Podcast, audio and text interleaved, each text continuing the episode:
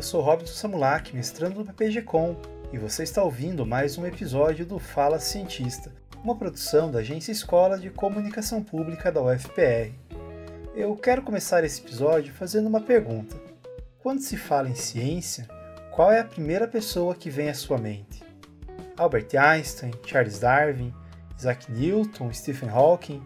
E por que não Katherine Johnson, que trabalhou na NASA durante 33 anos participou de equipes com missão para a Lua? Ou Ada Lovelace, cujos estudos permitiram a invenção dos primeiros computadores? Ou ainda Cat Bowman, que desenvolveu um dos algoritmos usados no projeto que permitiu a primeira foto de um buraco negro?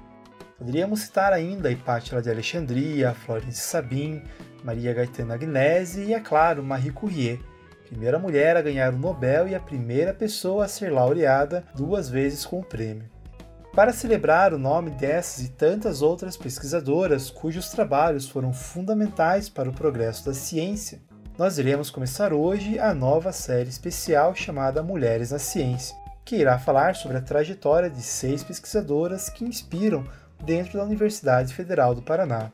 E para começar, nós conversamos com Rita de Cássia dos Anjos, professora de Física do Departamento de Engenharia e Exatas do setor de Palotina e vencedora do Programa para Mulheres na Ciência 2020. Raios cósmicos extragalácticos e galáxias starburst até parece como ideias de algum livro de ficção científica, e na verdade podem até ser, mas também são alguns dos temas estudados pela professora Rita e que fizeram com que ela ganhasse um prêmio promovido pela L'Oréal em parceria com a Unesco e a Academia Brasileira de Ciências. O prêmio L'Oréal é um prêmio, é, é um tipo de prêmio, Robinson, que eles conseguiram olhar além. Eu acho que o, o, olhar assim é, em 3D, sabe, olhar o futuro, né? Porque hoje os, os meus alunos eles se espelham em mim.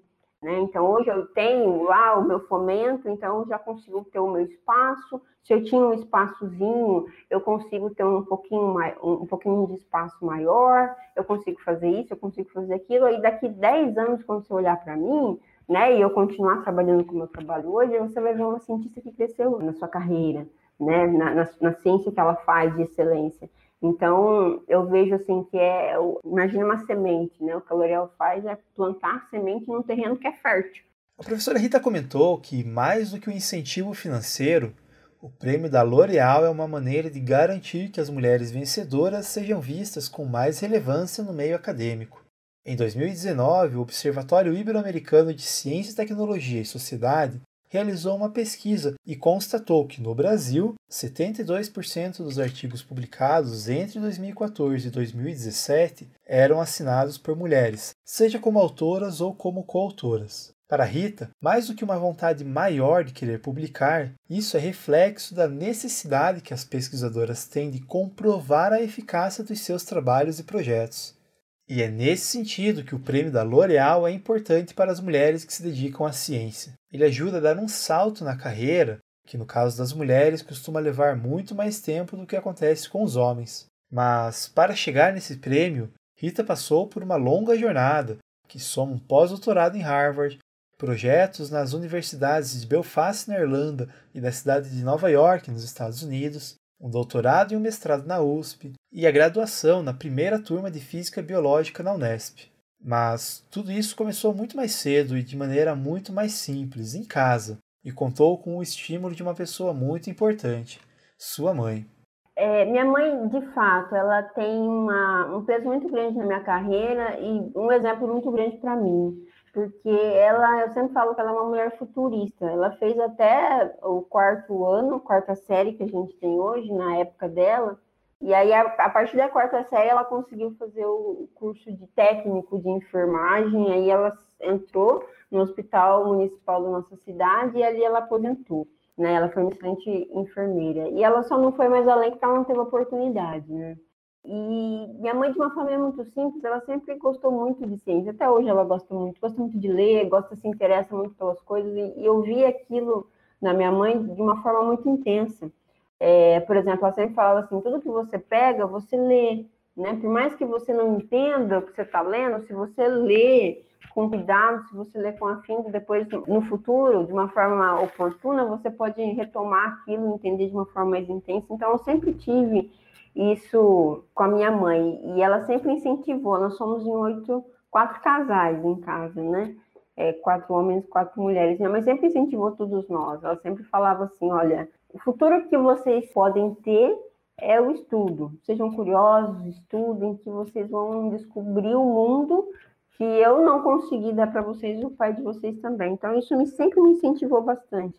E a partir desse interesse pela minha mãe, eu sempre gostei muito. E como minha mãe trabalhava na área da saúde, ela falava, ela chegava em casa contando o que, que ela tinha feito, como que ela tinha cuidado. E eu ficava imaginando e, e pensando naquilo. Aí eu, eu, eu, gostava também nessa época de assistir, sempre gostei desde pequena, devido ao incentivo dela, de assistir canais que falavam de ciência, mundo de Bickman, o professor, o vestibulando. Nossa, eu gostava muito de assistir esses canais. Acabava um, eu, eu assistia outro. E aí eu me interessei, eu falei assim, não, vou fazer o curso de biologia, né? Que era uma coisa assim, de ciência e tal. Só que, como eu não tive, eu estudei sempre em escola pública, a gente não teve muita base de química e física, né? Então, para mim, física era substituir uma matemática que você poderia colocar no exemplo de um carrinho, basicamente era isso, com alguns circuitos que eu vi no terceiro ano do ensino médio e tal.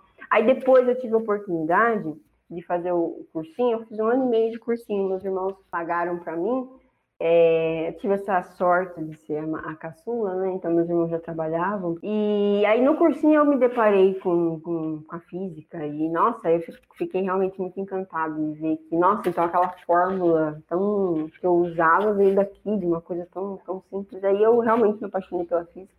Mas esse início, esse deslumbrar da ciência, de ver, nossa, então isso é assim, isso é assado, eu tive todo o incentivo da minha mãe até hoje né? Até hoje minha mãe ela fala, ah, o que você está fazendo, né? Como que, como que você conseguiu fazer isso e aquilo? Então essa, essa curiosidade é, é, uma curiosidade muito rica, porque às vezes a gente imagina uma pessoa que tem curiosidade em ciência, que tenha, que fez alguma graduação, que tem um mestrado, não, tem pessoas muito simples que não tiveram oportunidade de estudar, que amam ciência. Né? Só que elas não, não vão além porque não tem esse contato, as pessoas não falam de ciência, como a gente fala de novela, como a gente fala de futebol, quando a gente, como a gente critica governo. Né? Se a gente tivesse toda essa habilidade de fazer essas coisas para falar de ciência, as nossas conversas seriam mais ricas e o ambiente, é, desde familiar, desde a criança até a pessoa mais, mais idosa, seria um ambiente muito mais rico. Né? Imagina como que seria bacana, né? Você tá ali no almoço comendo um macarronado falando né, da que a NASA tem, tem visto ultimamente. Né? Então, acho que é, a importância de uma pessoa que gosta de ciência na, na vida dos seus filhos, na vida da, dos seus netos, é realmente é muito, é muito valoroso, é uma coisa que você vai carregar para sempre. Em 2003, Rita começou a graduação em Física Biológica na Unesp, muito motivada pela influência da mãe e pela paixão pela física. E apesar de ser um curso com a turma bem dividida entre homens e mulheres, Rita lembra que teve poucas professoras. Mas a falta de representatividade ficou ainda mais evidente quando se olha para a cor da pele dos estudantes. Mesmo depois de assumir a função de professora aqui na UFPR, ela foi a única negra no departamento de engenharia e exatas do setor Palotina por quase seis anos. E durante a graduação, Rita sentiu o peso da falta da representatividade e o peso de ser uma exceção e de servir de exemplo para mudar essa realidade a questão de ser a única mulher negra, isso é fato. Eu lembro que quando eu estava no final da minha graduação, eu lembro vagamente de um é, estudante do Congo que veio fazer intercâmbio na Unesp, que era um, um único negro. Mas você é o único ali, você é o único. Você não tem, você não tem representatividade. Realmente você é, você acaba tendo uma responsabilidade muito grande, porque é como se você abrisse ali a, a porta, né? O, start ali começou em você.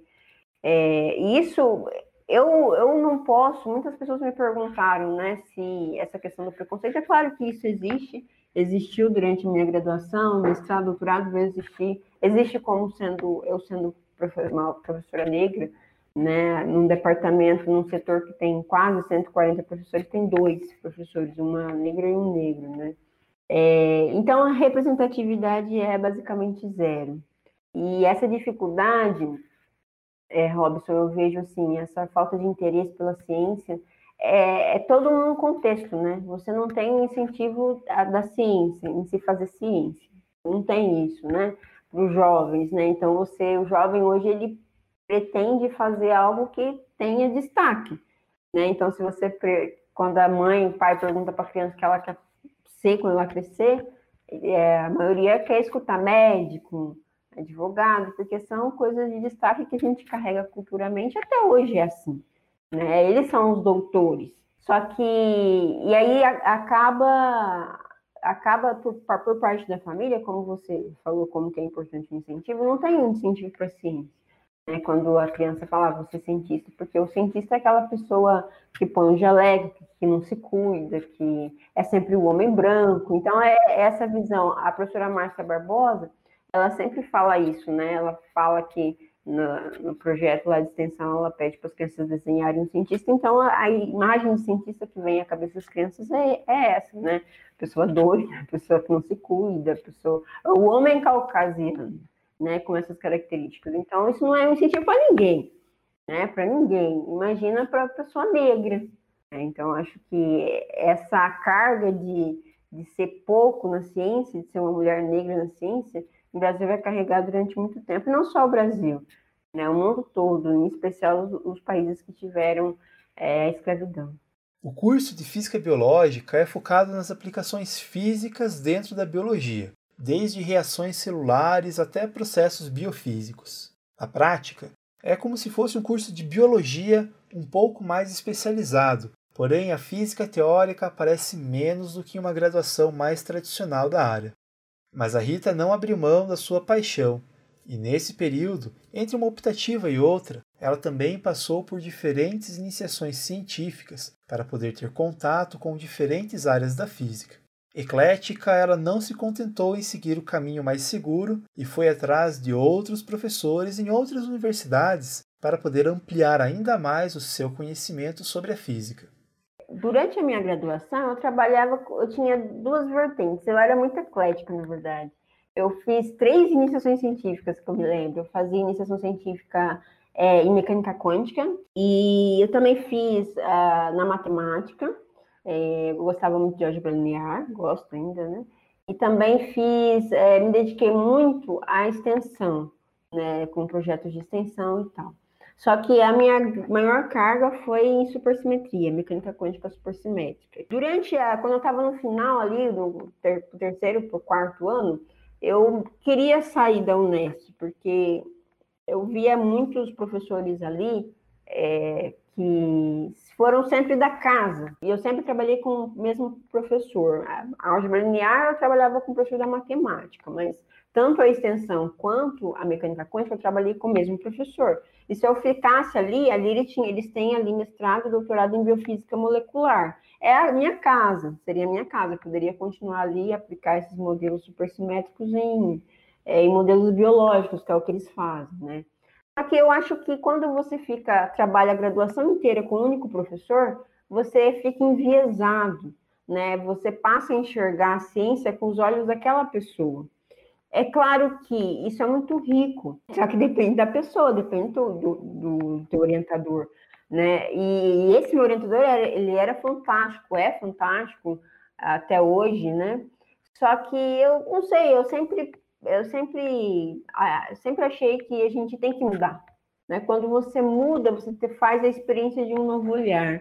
Né? Muda o teu ambiente de trabalho, muda o teu, a sala onde você trabalha, você olha de uma outra forma. E quando eu estava ali terminando, eu queria mudar e eu falei assim, ah, eu vou tentar em São Carlos. Aí eu perguntei para esse professor qual a sugestão que ele me dava. Ele falou assim, ah, Rita, já que você gosta de trabalhar com partículas, você gosta de álgebra linear, vai trabalhar com teorias de sólidos com o professor Agostinho, lá de São Carlos. Aí eu fui aí que eu fui, antes de eu ir, eu fui, conheci o professor. Então, eu fiz o meu mestrado em teorias é, de campo clássico, teorias de sólidos integráveis, devido ao incentivo desse meu professor e porque eu não queria Robson, continuar na Unesp. Eu queria realmente fazer uma outra coisa, né? Porque realmente, quando você faz, você faz iniciação científica três anos com o professor, faz mestrado com a pessoa, você faz doutorado com a pessoa, nossa, é, fica só ali, é só naquela forma, sabe? E eu vejo que a melhor coisa que eu fiz na vida foi sair, porque eu mudei, eu vi outras pessoas, eu conheci outros mundos, né? Você expande realmente o seu conhecimento. Então, a, a ideia foi essa. E quando eu estava no final do meu mestrado, a ideia era continuar na mesma linha, só que eu queria, só que veja, esse mestrado, quando eu, descrevi agora para você, ele é muito teórico. Só que eu queria ainda, sabe quando você não está feliz 100%? Eu estava feliz, eu gostava muito do que eu fazia, mas eu queria algo palpável, sabe? Eu queria uma física que a gente vai lá e mede. E aí, nessa época, quando eu estava lá em São Carlos, o professor Victor foi, foi contratado pelo IFISC e ele começou a fazer workshops de astrofísica, né, ali no Instituto de Física. Aí eu comecei a participar nossa, eu conheci o que é o G, observatório, nossa, partícula, o que, que é isso, raio cósmico, aí eu me interessei. Aí eu terminei o mestrado e aí eu comecei a fui conversei com o professor. Eu já tinha iniciado o doutorado em com supersimetria, mas aí eu fui conversei com o Victor, troquei doutorado e comecei a fazer trabalhar com astrofísica. Hoje eu me encontrei. Hoje eu falo assim para você que o, a astrofísica é a minha área. Eu sentar e programar e tirar um resultado do meu programa e ver a, as teorias que a gente tem por trás é o que eu realmente eu gosto de fazer. E depois disso, a Rita não parou mais. Nos primeiros anos, após o doutorado, ela optou por não dar aula para poder se dedicar à pesquisa. O cenário do país era estimulante, com diversos projetos de apoio, como o Ciências Sem Fronteiras. No começo, a Rita acabou ficando pelo Brasil, se dedicando a projetos de extensão, programas de docência e a sua participação no of Telescope Array, um projeto mundial de observação espacial que inclui mais de 1.400 membros de 210 instituições em 31 países. Até que em 2017 surgiu a primeira oportunidade de estudar no exterior, na Universidade da cidade de Nova York. No ano seguinte, a Rita passou pela Universidade de Belfast, na Irlanda, em 2019 foi para Harvard, e depois para o Síncroton Alemão de Elétrons, um instituto de física na Alemanha que abriga o acelerador de partículas ERA, segundo maior da Europa. É interessante essa parte da minha história, porque eu nunca pensei em dar aula cedo. Na minha cabeça de Rita, eu ia fazer ainda uns três, quatro pós-docs para fora e tal. Só que aí eu queria ficar mais um ano no Brasil, trabalhando, porque nessa época eu estava no meu auge ali de programação, estava super bem, assim, eu queria ainda trabalhar mais um ano com o Victor, no pós-doc no Brasil, ali no IFISC, e depois sair para fazer o pós-doc fora. Só que aí, é, Robson, aconteceu que não tinha uma bolsa de pós-doc. Nessa época, o Brasil estava no auge do Ciências em Fronteiras todas as bolsas, meus colegas de graduação, todo mundo foi para fora, a minha bolsa de pós-doc não foi aprovada porque foi para dentro, né? Era, a ideia era continuar no Brasil. Não sei se foi só isso, né? Ou não tinha uma produção ainda considerável, ainda não era de nenhuma colaboração de, de, de uma grande colaboração, então, enfim, eu não consegui a bolsa, só que eu sempre falo que a gente tem que ter um plano B na vida, né? Nessa época, meus colegas aqui de. Tinha um casal muito querido, amigos meus aqui de Palotina, mandou um e-mail assim: Rita, abriram algumas vagas aqui na UFPR, setor Palotina, divulga entre os nossos amigos em São Carlos. E aí eu divulguei para o pessoal e eu vi que tinha física moderna. E eu falei assim: opa, mas peraí, física moderna era um tópico só de física moderna. Então, era um concurso, digamos assim, tudo era física moderna. Aí eu pedi autorização para o meu orientador e falei: Vitor, eu vou prestar. Ele falou assim: ah, Rita, presta, vai sair sua bolsa de pós-doc, se você quiser prestar, presta, né? E aí eu prestei, fiquei em segundo lugar, a professora Camila ficou em primeiro lugar, fiquei em segundo lugar, em duas vagas, eu entrei. E aí a bolsa de pós-doc não saiu e eu comecei a trabalhar. Só que aí o que eu fiz? Como eu sempre gostei muito da pesquisa, sempre gostei muito de fazer colaborações, e o, os observatórios, tanto do CTA, que é de raio gama, quanto do o, o PLG, que é de raios cósmicos, você tem muitos pesquisadores ali dentro, então você tem um contato muito grande com pesquisadores de dentro e fora do país. Isso é muito rico, sabe? Aí eu falei assim, ah, quer saber, eu vou esperar acabar meu probatório e vou começar as minhas parcerias. Aí foi isso que eu fiz o Robson. Aí deu os três anos, aí depois que acabou o meu estágio probatório, eu fiz essa, consegui a bolsa Fulbright, apliquei para Fulbright, que é o professor é, pesquisador visitante júnior, em outro país, em outro país não, tem que ser nos Estados Unidos, né, porque é Fulbright. E aí deu certo, aí foi a minha primeira experiência é, na CUNY, no Lehman College lá da CUNY, foi uma riquíssima, riquíssima mesmo. Depois eu não parei. Aí em 2018 eu apliquei para o projeto, para o edital de Serrapilheira, eu consegui, aí com um pedaço do fomento eu fui para Belfast, trabalhar com, ver da onde o Titanic saiu, né? E trabalhar com o professor que trabalhava com jato. E foi bem rico também, foi uma visita mais curta, mas foi o início de colaboração que a gente tem até hoje. E aí, em 2019, eu falei assim, ah, vou fazer, vou sair um ano, né? Porque aí eu já tinha passado pela experiência internacional e eu percebi que eu precisava de mais tempo, né? Para conviver no instituto, isso é muito rico, né? E aí eu consegui aquela bolsa CAPS Harvard para ficar em Harvard. Só que eu pedi 10 meses, né? Eu pulei ali janeiro e fevereiro, que é o frio dos Estados Unidos, e, e, a ideia era ficar os 10 meses. Só que aí o que, que eu pensei? Eu falei assim, olha, o que, que deu errado? Deu errado, deu o seguinte, quando eu apliquei para a bolsa da, da CAPES, foram os 10 meses. Só que deu problema no visto, porque eu não sabia que a, o visto que a Fulbright te dá é um visto de estudante. É, eles, eles falam long term. E quando você tem esse visto, você só pode voltar para os Estados Unidos para ter um long é, de novo depois de dois anos. Eu não sabia. Né? E estava escrito lá no, no visto, essas coisas você não repara, né?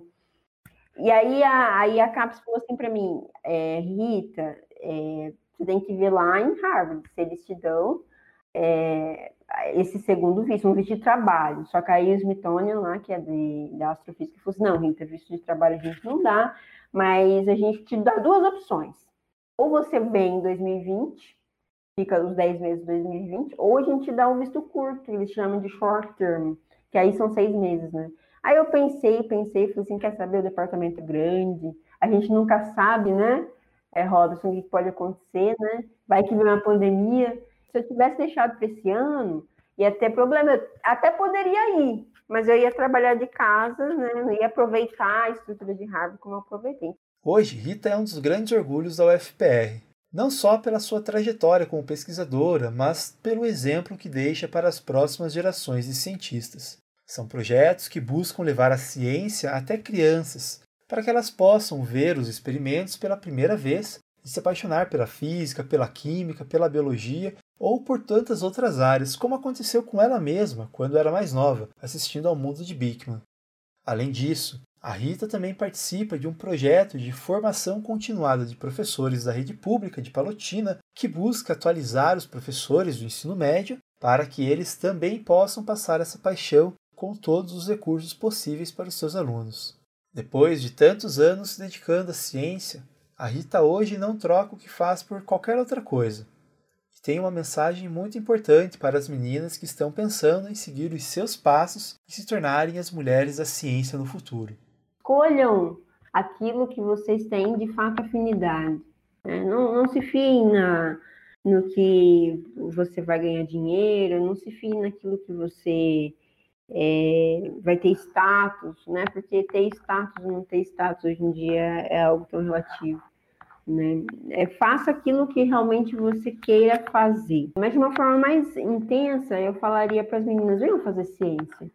Porque a ciência precisa de meninas, a ciência precisa de mulheres, a ciência precisa desse olhar feminino, a ciência precisa de perseverança, a ciência precisa de diálogo, a ciência precisa de uma abertura. Enfim, a ciência precisa de diversidade. E, grupos com mais diversidade, eles trabalham melhor, eles trabalham melhor, eles têm mais resultados, eles têm resultados mais rápidos. Então, realmente, a ciência grita por mulheres. A ciência grita por vocês, meninas. E antes de encerrar a entrevista, eu perguntei para a Rita o que ela diria se pudesse viajar no tempo e encontrar com ela mesma ainda criança. Se eu pudesse voltar no tempo, é, e, e, eu pudesse dizer, né, ou eu tivesse a oportunidade de escutar, eu ficaria muito feliz em escutar o seguinte, né? Que a ciência é linda, né? A ciência é bela e profunda e a ciência precisa de você. a ciência precisa de diversidade, né? A ciência precisa de você, mulher negra, subrepresentada. Né? Eu acho que isso, eu guardaria isso para da minha vida. Este foi o nosso primeiro episódio da nossa nova série especial Mulheres na Ciência, que pretende apresentar pesquisadoras que inspiram dentro da UFPR. Eu sou Robson Samulak, responsável pela produção do podcast, e neste episódio também cuidei da edição.